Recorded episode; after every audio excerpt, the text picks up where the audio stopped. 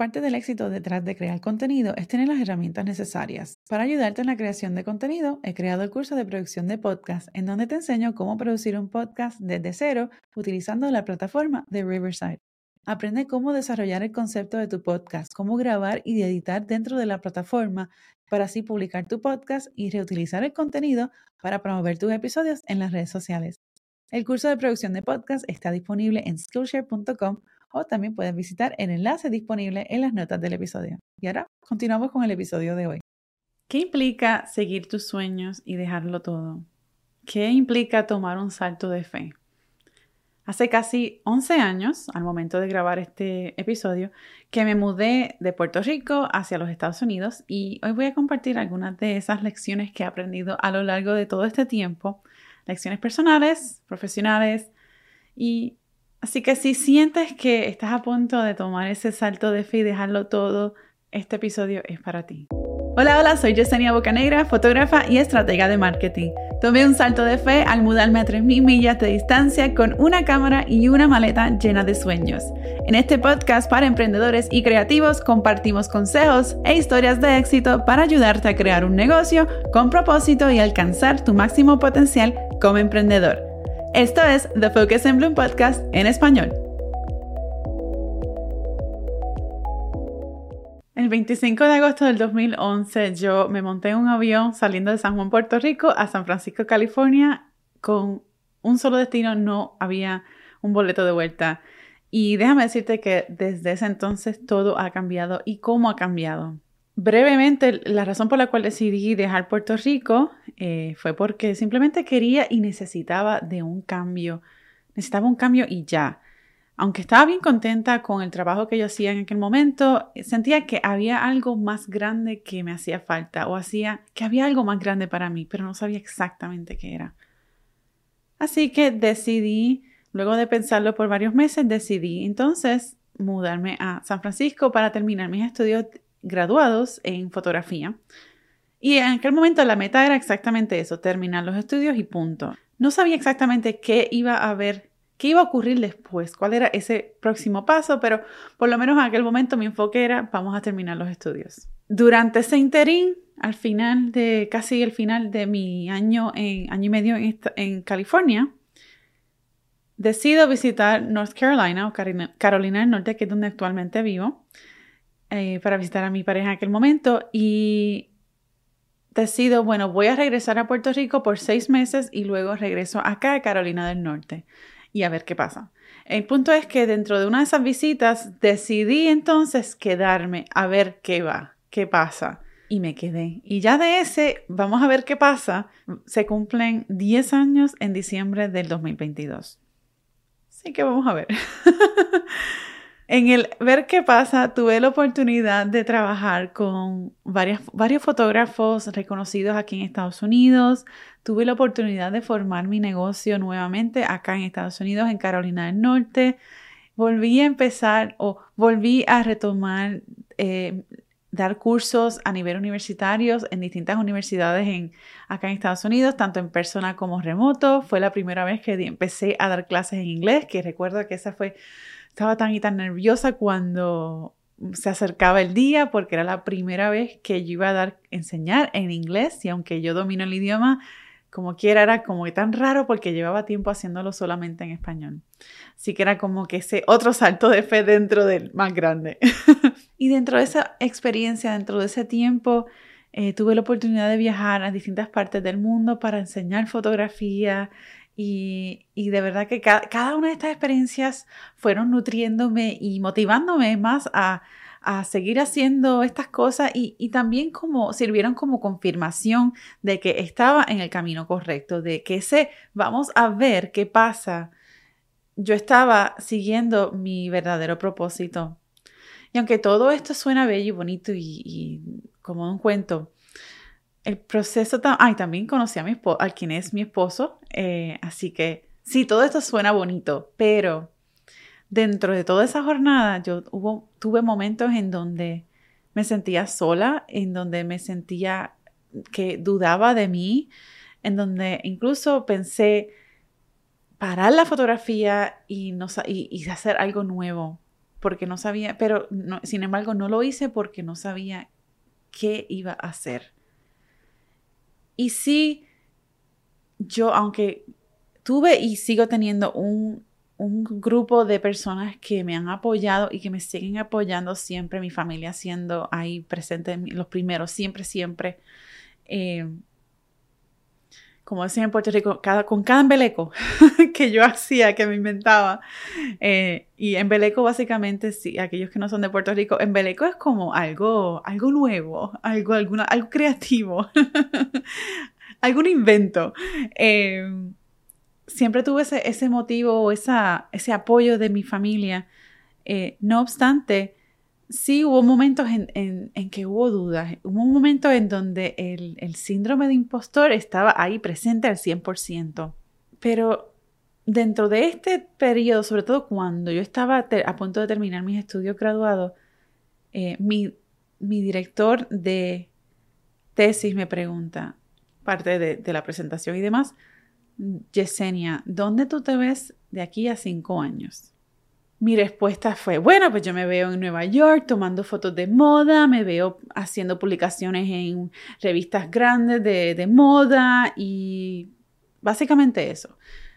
En realidad, eso era mi deseo, pero en realidad no tenía ninguna estrategia pensada para cómo poder llevar eso a cabo. Simplemente lo puse por aquello de llenar un blanco y contestar la pregunta, que espero que de cierta forma lo hubiese logrado convencer a mi profesor. El punto es que yo no, no me convencí a mí misma, porque yo no tenía un plan. Y ese fue el primer error. Porque dentro de todo esto, de este plan de cinco años, falló, no funcionó.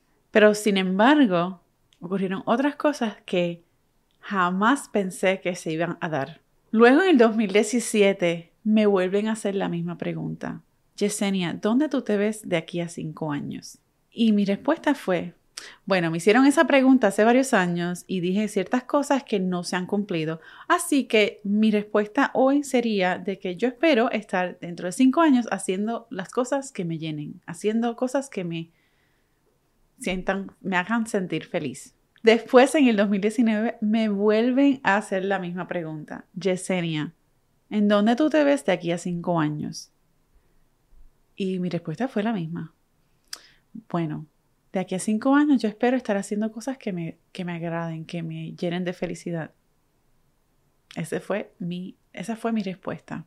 Aunque ese plan de cinco años fue fallido, sí hubo unas experiencias que de verdad me sirvieron de enseñanza y que a la misma vez me sirvieron de confirmación para saber que lo que yo estoy haciendo seguía aún en el camino correcto, seguía aún que yo tenía una idea de lo que era, pero quizás era un poco más grande de lo que yo me estaba imaginando. Así que si estás en ese proceso de ver si quieres dar un salto de fe o iniciar un negocio o cambiar el formato de tu negocio actual, te recomiendo lo siguiente según mi experiencia. Lo primero es que debes de analizar qué haces actualmente y determina qué te gusta. Y de igual forma, Determina qué te gustaría cambiar. ¿Qué de lo que haces ahora te gusta, te llena? ¿Y qué de lo que haces ahora quieres cambiar? Eso es lo primero. A veces para hacer esto hay que tomar una pausa y tomar un paso hacia atrás para que entonces puedas ver todo desde una perspectiva un poco más lejana y entonces verlo todo completo y entonces determinar qué son las cosas que te gustan, qué es lo que, te gustaría ¿Qué es lo que te gustaría cambiar? Lo segundo, y esto es bien importante y muchas veces se toma por, por, por desapercibido o se olvida, y es que debes de estudiar tus finanzas. Y esto es sumamente importante. Si ese salto de fe involucra cambiar desde un trabajo tradicional, 9 a 5, a iniciar un negocio, o si ese cambio implica que tienes un negocio ahora y que quieres hacer el famoso pivot y quieres cambiar algo diferente de tu negocio, quieres reenfocarlo en algo que te sientas más, más apasionado para hacer o que sientas que ese es tu, tu llamado. Así que no olvides estudiar tus finanzas dentro de este proceso. Y luego de que determines qué te gusta, qué quisieras cambiar y el estado de tus finanzas, establece un plan. Pon un plan en marcha para tu proyecto o para esa nueva etapa en tu vida. Pero algo bien importante, debes de dejar un espacio en blanco para darte la oportunidad de que cosas que no estás pensando actualmente puedan surgir. O sea, no te ates a esa idea de que esto es lo que tienes que hacer, esto es lo que vas a hacer y punto, y nada más, y no, no tengas esa flexibilidad para otras cosas que puedan surgir. Sé flexible y dentro de ese plan deja una página en blanco para el ver qué pasa. Y te vas a ver que si, dejas ese, si mantienes esa flexibilidad dentro de tu plan, que tienes una idea y unas metas en particular, si dejas esa flexibilidad, esa página en blanco, vas a ver que pueden que surjan cosas que complementen ese plan inicial o que te den una perspectiva completamente diferente y que de verdad te ayude a, a reenfocarte o a encontrar lo que sea que estás buscando para ese próximo paso. O incluso puede ser una confirmación del universo diciéndote, ok, estamos bien, esto, esto es lo que tienes que estar haciendo. Lo próximo es que busques tu grupo de apoyo. Esto puede ser tu familia, puede ser tu pareja, puede ser tus compañeros de, la industria, puede ser un grupo local en tu comunidad o bien puede ser un grupo en línea. El punto es que necesitas un grupo que te motive, un grupo que sirva de apoyo, un grupo que esté en las mismas que tú o que incluso puedan estar en distintos niveles, más avanzados, más, más principiantes o igual que tú en esa jornada porque van a haber momentos en que te vas a sentir solo, sola, en que vas a sentir dudas sobre si lo que estás haciendo es lo que debes de estar haciendo. Y esto es parte, esto viene con el paquete de, la jornada de emprenderismo o la jornada empresarial. Es parte del paquete y, pero el truco aquí es saber cómo tú trabajar con ello para que ese síndrome de impostor no te afecte y no te cree una barrera, una, una pared frente a ti que te permita, que te impida seguir hacia adelante. Y lo último, y algo bien importante, ten presente el disfrutar de toda la experiencia por completo, inclusive los momentos que son un poquito más difíciles.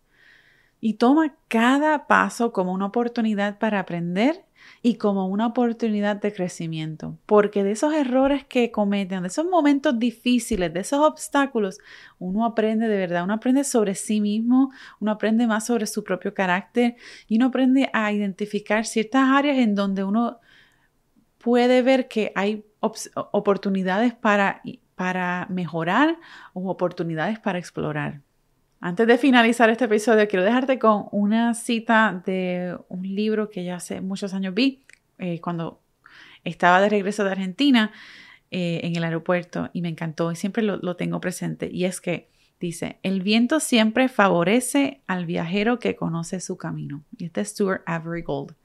Espero que te haya sido de agrado y de inspiración este episodio. Asegúrate de visitar las notas del programa para ver más detalles y enlaces relacionados con este episodio. Y no olvides que este episodio está disponible en las plataformas principales de podcast, iTunes, Spotify, Google Play y el formato vídeo está disponible en el canal de YouTube Focus and Bloom. Nos vemos en la próxima.